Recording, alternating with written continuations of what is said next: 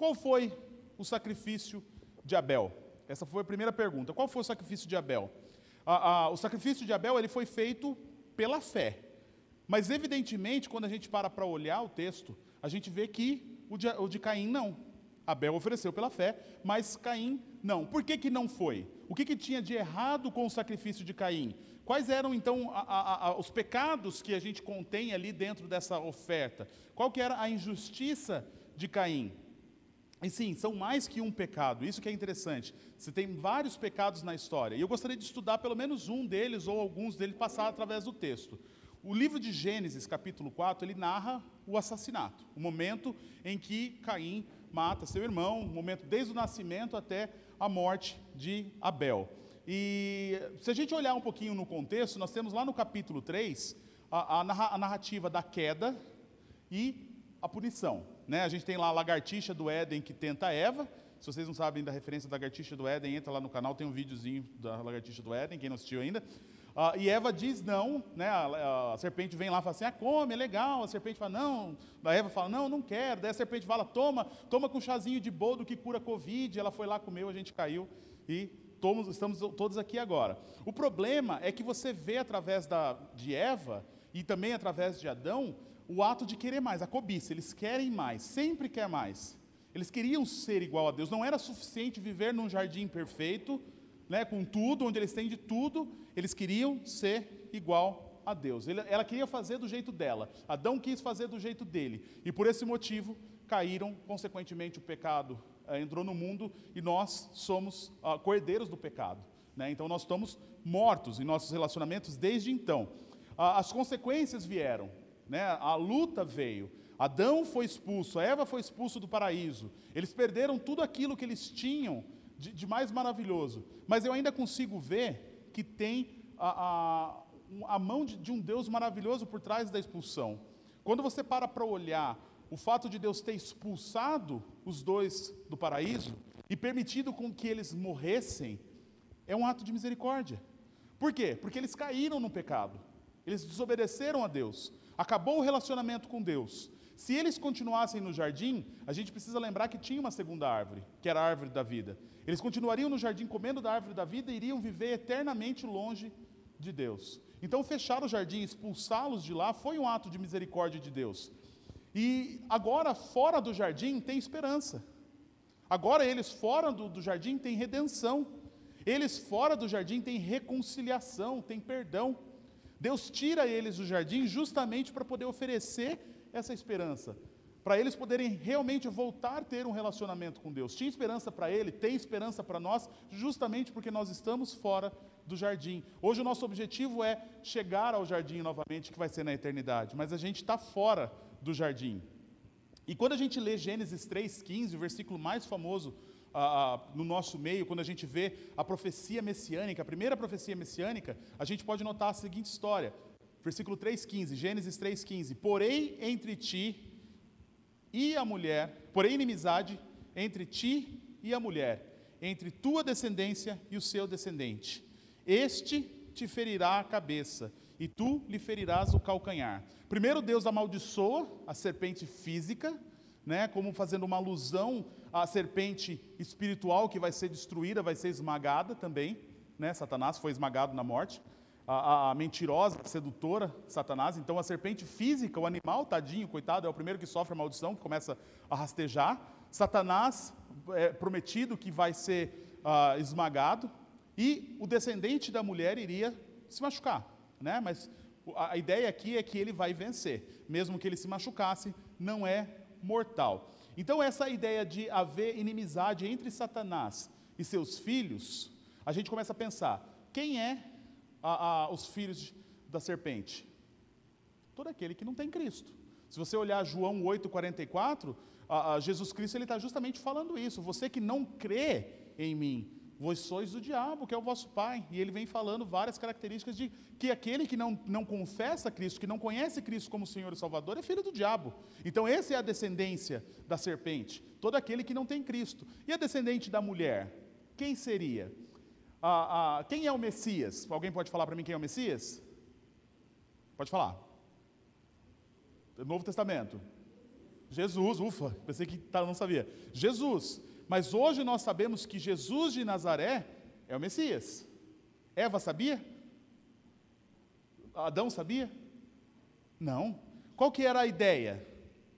Nós pecamos, nós caímos, mas Deus vai enviar o Salvador. Deus vai enviar um Salvador, não o Salvador. Eles sabiam que haveria um Salvador, mas quem é esse Salvador? Não sei, podia ser qualquer um. Tanto que, se você olhar na história de Israel, esse Salvador era esperado por todos. Toda vez que nascia um homem, eles ficavam super felizes, porque talvez aquele poderia ser o Salvador.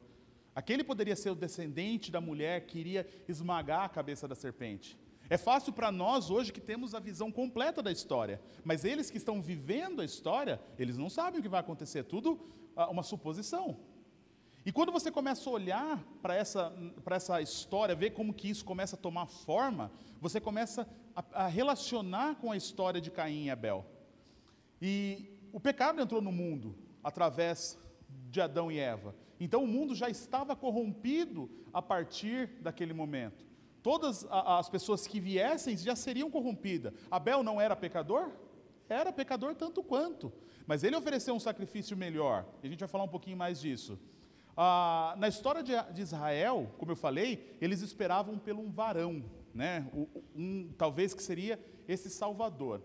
Se você tivesse lá, imagina você, você agora é Adão e Eva, você e seu esposo, ou seu futuro esposo, sua futura esposa, estão lá. E você tem a promessa de que vai vir um Salvador e você tem um filho homem, o que, que você pensaria imediatamente? Eu, pelo menos, tenho certeza que eu pensaria que era ele. Não sei, o primeiro filho nasceu, é ele, é o Salvador. Nossa, Deus foi muito rápido, né? Como nós caímos, é através dele que a gente vai a, a, ser libertos. Será que é ele? Será que é esse varão? Quando eu nasci, minha mãe pensou: nossa, meu filho é diferente, meu filho é especial. Aí os médicos me testaram, viram que não era, que era normal mesmo, não tinha nada de especial, nada de normal, de anormal. Não era doidinho também, então deu certo. Por que, que Eva ia pensar diferente? Por que, que Eva iria pensar diferente do filho? Por que, que aquele filho não poderia ser a, a, o especial, não poderia ser aquele? Quando você lê Gênesis 4.1, está dizendo assim, coabitou o homem, 4.1, coabitou o homem com Eva, sua mulher, esta concebeu e deu à luz a Caim. Então disse, adquiri um varão com o auxílio do Senhor. De novo, adquiri um varão com o auxílio do Senhor. É um homem, é o Salvador. É ele que vai esmagar a cabeça de Satanás? Eu pensaria. São suposições. o texto não diz isso, mas eu estou trazendo para a nossa realidade, eu pensaria dessa forma. Se fosse eu ali, eu estaria questionando sobre isso. E eu não consigo imaginar menos. Eu não consigo imaginar, por exemplo, Adão e Eva contando as histórias para Caim. Eu não consigo deixar de imaginar Adão e Eva falando com eles, talvez falando que ele era o escolhido, que ele era o futuro salvador, que era ele que iria ser o libertador, que seria ele que iria pisar na cabeça a, a da serpente, e essa criança ia crescer um dia, se tornar um adulto, e ele seria o herói, talvez, daquele, daquele casal e dos filhos que estavam vindo. O problema é que o texto continua. Versículo, capítulo 4, versículo 2. Depois deu à luz Abel, seu irmão. Abel foi pastor de ovelhas e Caim, lavrador. Outro homem? Outro salvador? E agora? Quem que é? É o primeiro ou o segundo? Qual dos dois é o escolhido? Qual vai ser o salvador do mundo? Quem que vai pisar na cabeça da serpente? Será que é os dois? Eu gosto dessas suposições de você parar para pensar. Será que não houve essa, esse questionamento ali por parte dos dois? O termo, o texto, que o texto fala depois. Depois deu a luz. O termo dá a ideia de continuação. Primeiro veio um, depois o outro. Eu não, não creio como alguns, alguns comentaristas falam, eles eram gêmeos. Eu não creio que seja assim, porque quando você vai para a história de Jacó e, e de Isaú, você vê que a, a, narrativa fala que os filhos lutavam no ventre dela. O texto é bem específico. Né? Então não tem essa ideia de ser gêmeos, eu não acredito que sejam gêmeos. Depois da ideia só de continuidade. Primeiro veio Caim, depois Abel. Quantos anos se passaram? Só se a gente fizer suposição. Não dá para a gente saber também quanto tempo ah, isso aconteceu. Mas o que eu quero destacar para vocês, quem seria o Salvador? Quando a gente vai lá para 1 João capítulo 3, se vocês puderem folhear comigo, 1 João capítulo 3, carta de 1 João capítulo 3, nós vemos que Caim tinha sentimentos fortes. Da onde veio os sentimentos de Caim? Do nada? Brotaram ali naturalmente só por conta do pecado? Será que o sentimento é criado do nada? 1 João capítulo 3, versículos 11 e 12 diz assim: Porque a mensagem que ouviste desde o princípio é essa, que nos amemos uns aos outros, não segundo Caim, que era do maligno e assassinou o seu irmão. E por que o assassinou? Porque as suas obras eram más e as do seu irmão justas. Que tipo de sentimento tem alguém cujas obras são más? Que tipo de sentimento ah, ah, tem alguém que, segundo Judas, capítulo 11, versículo 11, é movido pela ganância? Que tipo de sentimento tem alguém que é tão ciumento? Que tipo de sentimento tem alguém que é tão amargurado que nem Caim? Que tipo de sentimento essa pessoa é alimentada? Para mim só resta fazer suposições. O pecado de Caim culminou na morte de seu irmão. Mas será que já começou com o desejo da morte? Como começou esse desejo? Como foi alimentado essa situação? Por onde começou? O que foi feito? Dá para a gente começar a questionar se não teve algo que começou pequenininho, uma raiz pequenininha dentro do seu coração, e aquilo foi brotando, crescendo, tomando forma, chegando ao ponto de não ser suportável mais, e ele chegar ao ponto de matar o seu próprio irmão. Matar o seu irmão foi o ponto ápice do seu pecado, mas esse pecado começou de certa forma de uma forminha bem pequenininha, ah, quando a gente para para olhar da inimizade, lá em Gênesis 3,15, e depois a gente olha de novo a, a, a 1 João, que fala sobre essa, essa briga que tem entre os dois, a gente vê que Caim era injusto. A gente consegue ver que Abel era justo. O sentimento de Caim corrompeu. Era um sentimento não virtuoso, era do maligno. O que eu quero destacar com vocês hoje? Capítulo 4, versículo 7 é o nosso versículo base de hoje. Gênesis 4, 7. Se vocês puderem voltar para lá, a gente vai ficar para lá agora. Nós vamos fazer a exposição desse trecho do capítulo 4. Mas o versículo 7 é o que eu queria destacar com vocês. 4, 7. Olha o versículo fala assim: Se procederes bem, não é certo que serás aceito. Se todavia procederes mal, eis que o pecado jaz à porta. O seu desejo será contra ti, mas a ti cumpre dominá-lo. De onde veio a ideia de sacrificar?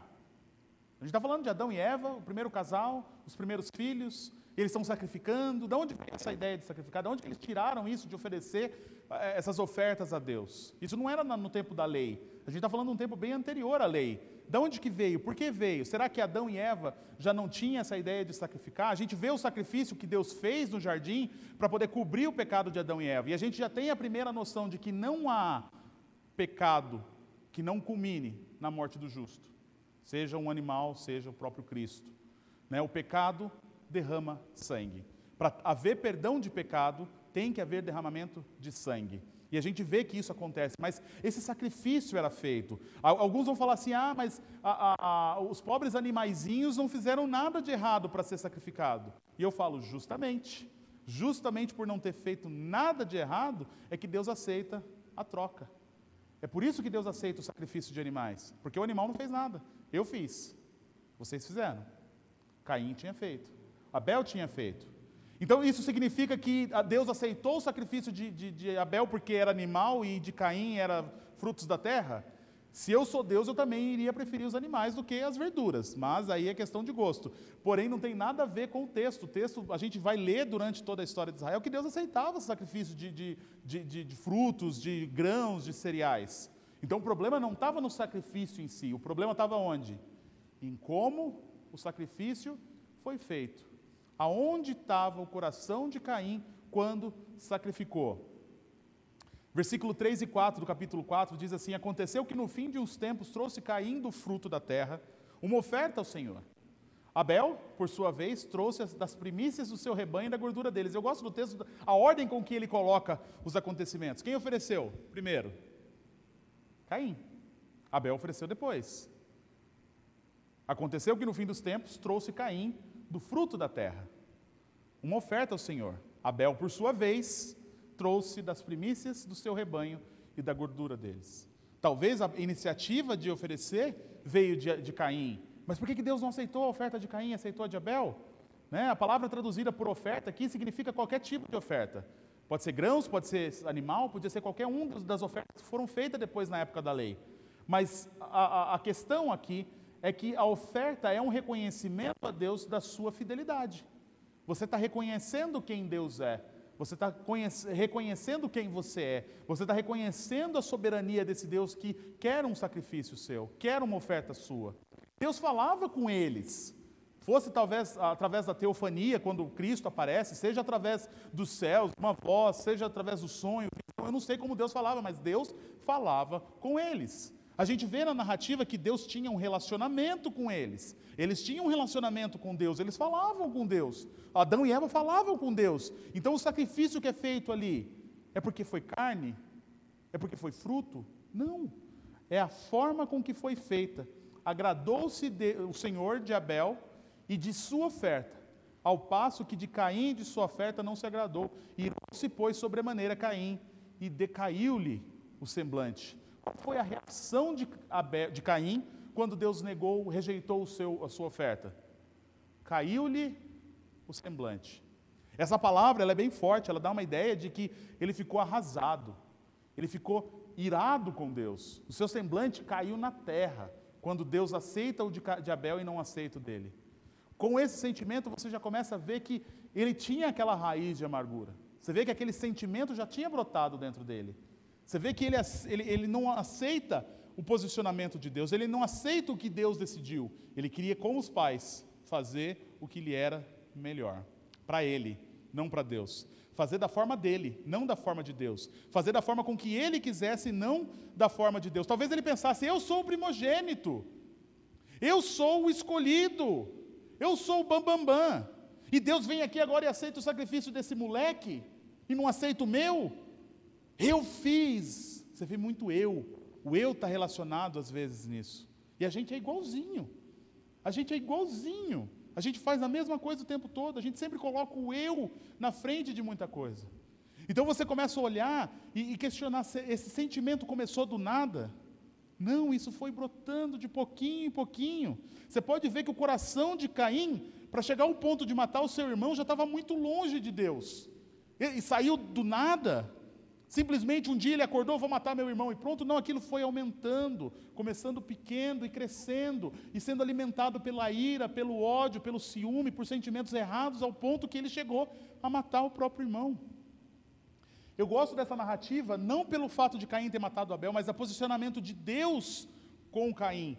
Quando você olha, você vê que Deus ele é demais, ele é incrível, ele é maravilhoso, ele é longânimo, ele tem paciência demais, ele procura Caim. Deus procura Caim, não é Caim que vai até Deus. E Deus chega para Caim e dá uma oportunidade para ele tratar esse sentimento. E Deus chega para ele, versículo 6. Então lhe disse o Senhor: Por que andas irado? E por que decaiu o seu semblante? Por que você está desse jeito, Caim? Fala para mim o que aconteceu, conte para mim qual é o seu sentimento. Deus não sabia qual era o sentimento de Caim? Deus não sabia qual, o que aquilo ia acontecer, e Deus procura Caim, Caim, confesse diante de mim, fale para mim qual é o seu sentimento, pra, vamos tratar isso, vamos resolver. Por que, que você está com o seu semblante dessa forma? Qual foi a resposta? Silêncio. Caim não responde, Caim não fala, ignora. E Deus de novo, olha a misericórdia, de novo procura Caim, versículo 7, a parte A: se procederes bem, não é certo que serás aceito. Caim, se você tivesse feito o sacrifício da forma certa, eu não ia aceitar o seu sacrifício, Caim. Se você tivesse feito com o propósito certo, eu não ia aceitar o seu sacrifício. Olha o seu coração, basicamente é isso que Deus está falando para Caim. Se procederes bem, não é certo que serás aceito. Se todavia se procederes mal, eis que o pecado jaz à porta. E Deus fala a palavra mais é incrível: seus desejos será contra ti. Cabe, a, a, a, cumpre a ti dominá-lo. Era ele que tinha que dominar, não era Deus, não era Abel, era Caim que precisava tratar aquele sentimento. Você está com a intenção errada no seu coração, Caim. Você está agindo pelos motivos errados, você está adorando pelos motivos errados. Você está caindo e você não está prestando atenção, você não está percebendo. Abra seus olhos. O pecado está à porta, pedindo para entrar. E você não está conseguindo dominar o seu sentimento, Caim. Você não tem controle sobre os seus pensamentos, você não tem controle sobre os seus desejos. Quem é igualzinho? Eu. Sou igualzinho. O pecado constantemente está batendo a porta. Constantemente está tentando me dominar. Mas o mesmo conselho que Deus deu para Caim serve para cada um de nós. O seu desejo será contra ti, cabe a ti dominá-lo. Quem domina o seu pecado é você. Quem domina o seu desejo é você. Quem domina o seu pensamento é você. Você precisa dominá-lo. Isso significa que você tem forças para dominar o pecado. Você tem forças para dominar o desejo e não cair. Deus disse isso. Você, cabe a ti dominá-lo. Você tem que se controlar. Você tem que ter esse pensamento Pare de agir pelos motivos errados. Pare de agir pelos sentimentos errados. Lembra que Caim começou com pequenos sentimentos e esse sentimento foi culminando até na morte de seu irmão. Grandes pecados sempre têm pequenos começos. Os maiores pecados, os maiores crimes, as maiores atrocidades que acontecem na humanidade começou com um pequeno sentimento. Algo que não foi tratado, algo que não foi confessado, e Deus constantemente diante de nós, Ele chega e bate na porta e fala: Senhor, deixa eu entrar, o pecado está lá, deixa eu entrar na sua vida. E muitas das vezes nós permitimos Ele entrar. Não é o mundo, não é Satanás, é nós. Sempre foi nós. Nós permitimos entrar. Porque os nossos desejos são contra nós mesmos. E nós permitimos. Não vamos ser hipócrita falar que pecar não é gostoso, porque é gostoso para a nossa carne, sim. A gente sabe disso. Mas cabe a cada um de nós saber controlar. Cabe a cada um de nós saber dominar a nossa própria carne. O pecado, ele quer consumir cada um de nós. Satanás, ele faz só a tentação. Mas o pecado em si, o desejo que já está em nós, o desejo de ser igual a Deus e poder mandar na nossa vida, fazendo do jeito que a gente quiser, está presente. E ele está ali, pedindo para entrar. A pergunta é: você vai deixar entrar? Caim começou se irando, talvez, com seu irmão. Essa ira virou amargura, essa amargura virou rebeldia, essa rebeldia chegou ao ponto do sacrifício, do, do homicídio, perdão. Sacrifício não, homicídio. Obrigado, Rafa. E olha que interessante. Caim leva seu irmão para o campo. Ele fez planejado, foi meditado, não foi aquela situação, eles começaram a brigar e de repente ele foi e matou seu irmão por acidente. Não, ele levou o irmão para o campo. Foi planejado, ele tinha intenção de fazer isso. Ele levou para um lugar afastado para matar o seu irmão. Ou seja, o pecado já tinha corrompido ele por completo. Já tinha tomado conta do ser, ele já não tinha conseguido dominar mais. E ele lá, premeditado, mata seu irmão, sem dó, sem misericórdia sem alguma aparência de arrependimento. Caim foi consumido pelo próprio pecado. No fim da história, Deus novamente se aproxima de Caim e faz mais uma pergunta retórica: Caim, cadê teu irmão? De novo? Silêncio. Na verdade, ele fala: Não sei, acaso sou eu tutor do meu irmão? Olha que petulância falar dessa forma com Deus? Sou eu tutor do meu irmão? Sou eu responsável por ele? E Deus fala, versículo 10: Que fizestes? O que você fez? O que você fez? Filho, o que você fez? Deus sabia o que ele tinha feito? Sabia.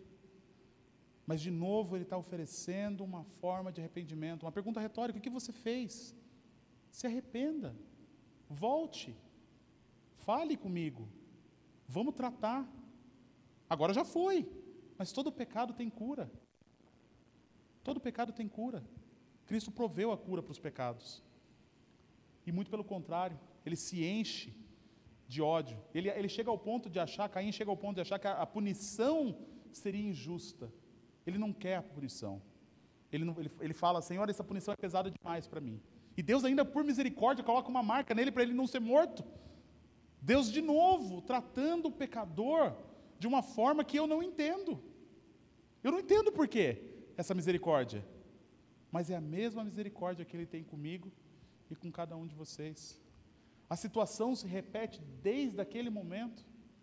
Nós lutamos com o nosso pecado constantemente e a maioria das vezes nós somos corrompidos por ele, porque a gente não trata, a gente não confessa, a gente não leva diante de Deus o peso, a responsabilidade que tem no nosso caminhar. Mas só que Deus está o tempo todo, fala comigo, conversa comigo, por que, que você está desse jeito? Por que, que você está indo por esse caminho? O que tem motivado você a caminhar na escuridão como você tem caminhado.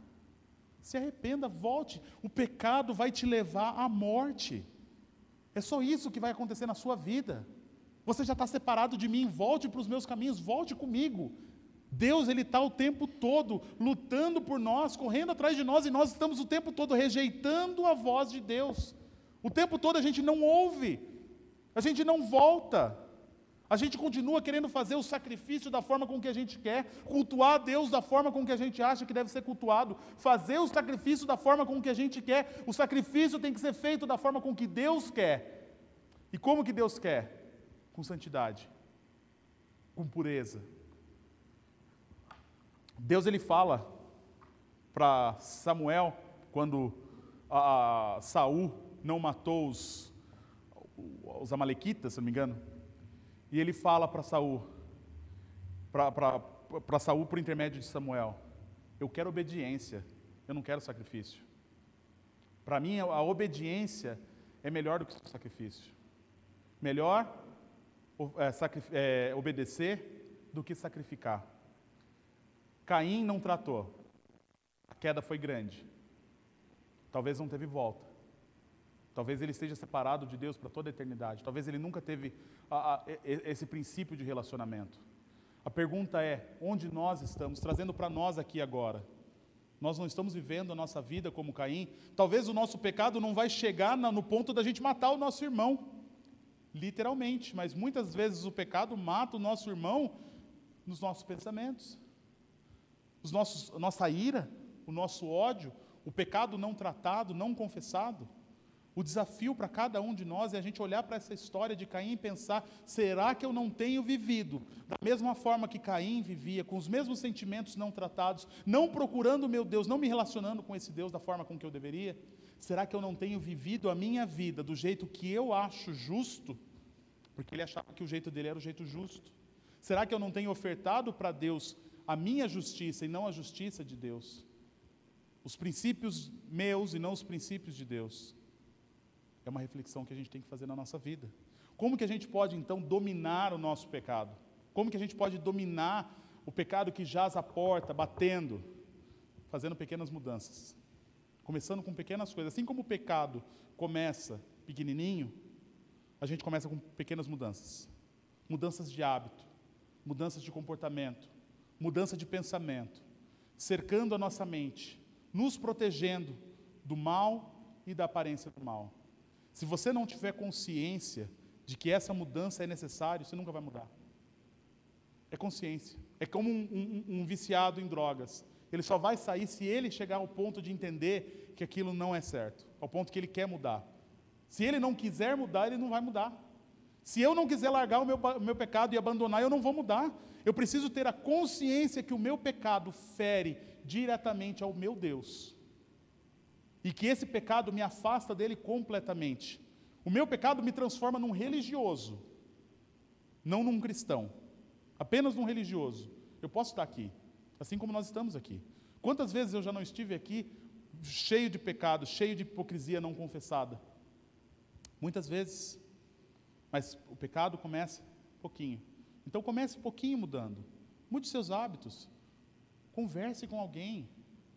Não tenha vergonha de expor o seu pecado para alguém. Porque todo, todos nós aqui temos pecados. E a gente precisa confessar. Eu criei o hábito na, na minha casa de confessar para minha esposa as minhas lutas, as minhas dificuldades. Eu tenho sido bem sincero com ela nas minhas lutas e nas minhas dificuldades. Isso tem me ajudado bastante. Resolveu o problema? Eu deixei de ser pecador por conta disso? De forma alguma. Mas pelo menos agora eu tenho alguém orando comigo, perguntando, me cobrando, falando, e aí, como tá? Como tá naquela área? Como tá naquela luta? Como tá naquele problema? Me ajudando a dominar. E é vice-versa. O, o, o contrário também acontece. Talvez você não seja casado, talvez você não tenha essa pessoa para fazer, mas tem um pastor, você tem a esposa do pastor, você tem os diáconos, você tem outros irmãos em Cristo que pode fazer o mesmo por você. Você tem pessoas que estão dispostas a conversar com você e te ajudar nesse processo de santidade. Deus não quer chegar ao ponto de olhar para você e falar assim: o que você fez? Por que você chegou a esse ponto? Pequenas mudanças. Relacionamento com Deus, essas pequenas mudanças culminam num relacionamento genuíno com Deus. Eu passo a ter um relacionamento de verdade com Ele. E esse relacionamento de verdade também vai ser uma cerca para me ajudar a não cair. Terceiro, oferecendo o nosso melhor. Não o que eu quero, mas o nosso melhor. O melhor do que eu tenho. Aquilo, o melhor do que eu posso oferecer para Deus é o que eu vou oferecer. E por último, clamando a Deus. Você só vai conseguir controlar o seu pecado se você clamar a Deus. Se você pedir para Ele, Senhor, me ajuda. Sozinho eu não consigo. Eu preciso da sua ajuda. Confesse diante dEle. Fale com Ele. Do mesmo jeito que o pecado está à porta batendo, Deus também está. Porque se Ele estiver dentro do seu coração, o pecado não entra. Os grandes pecados não entram. Mas as pequenas mudanças têm que ser feitas antes. São pequenas mudanças. É fácil pequena mudança. Não espere chegar numa mudança gigantesca, porque lá às vezes não tem mais volta e a gente cai. Amém?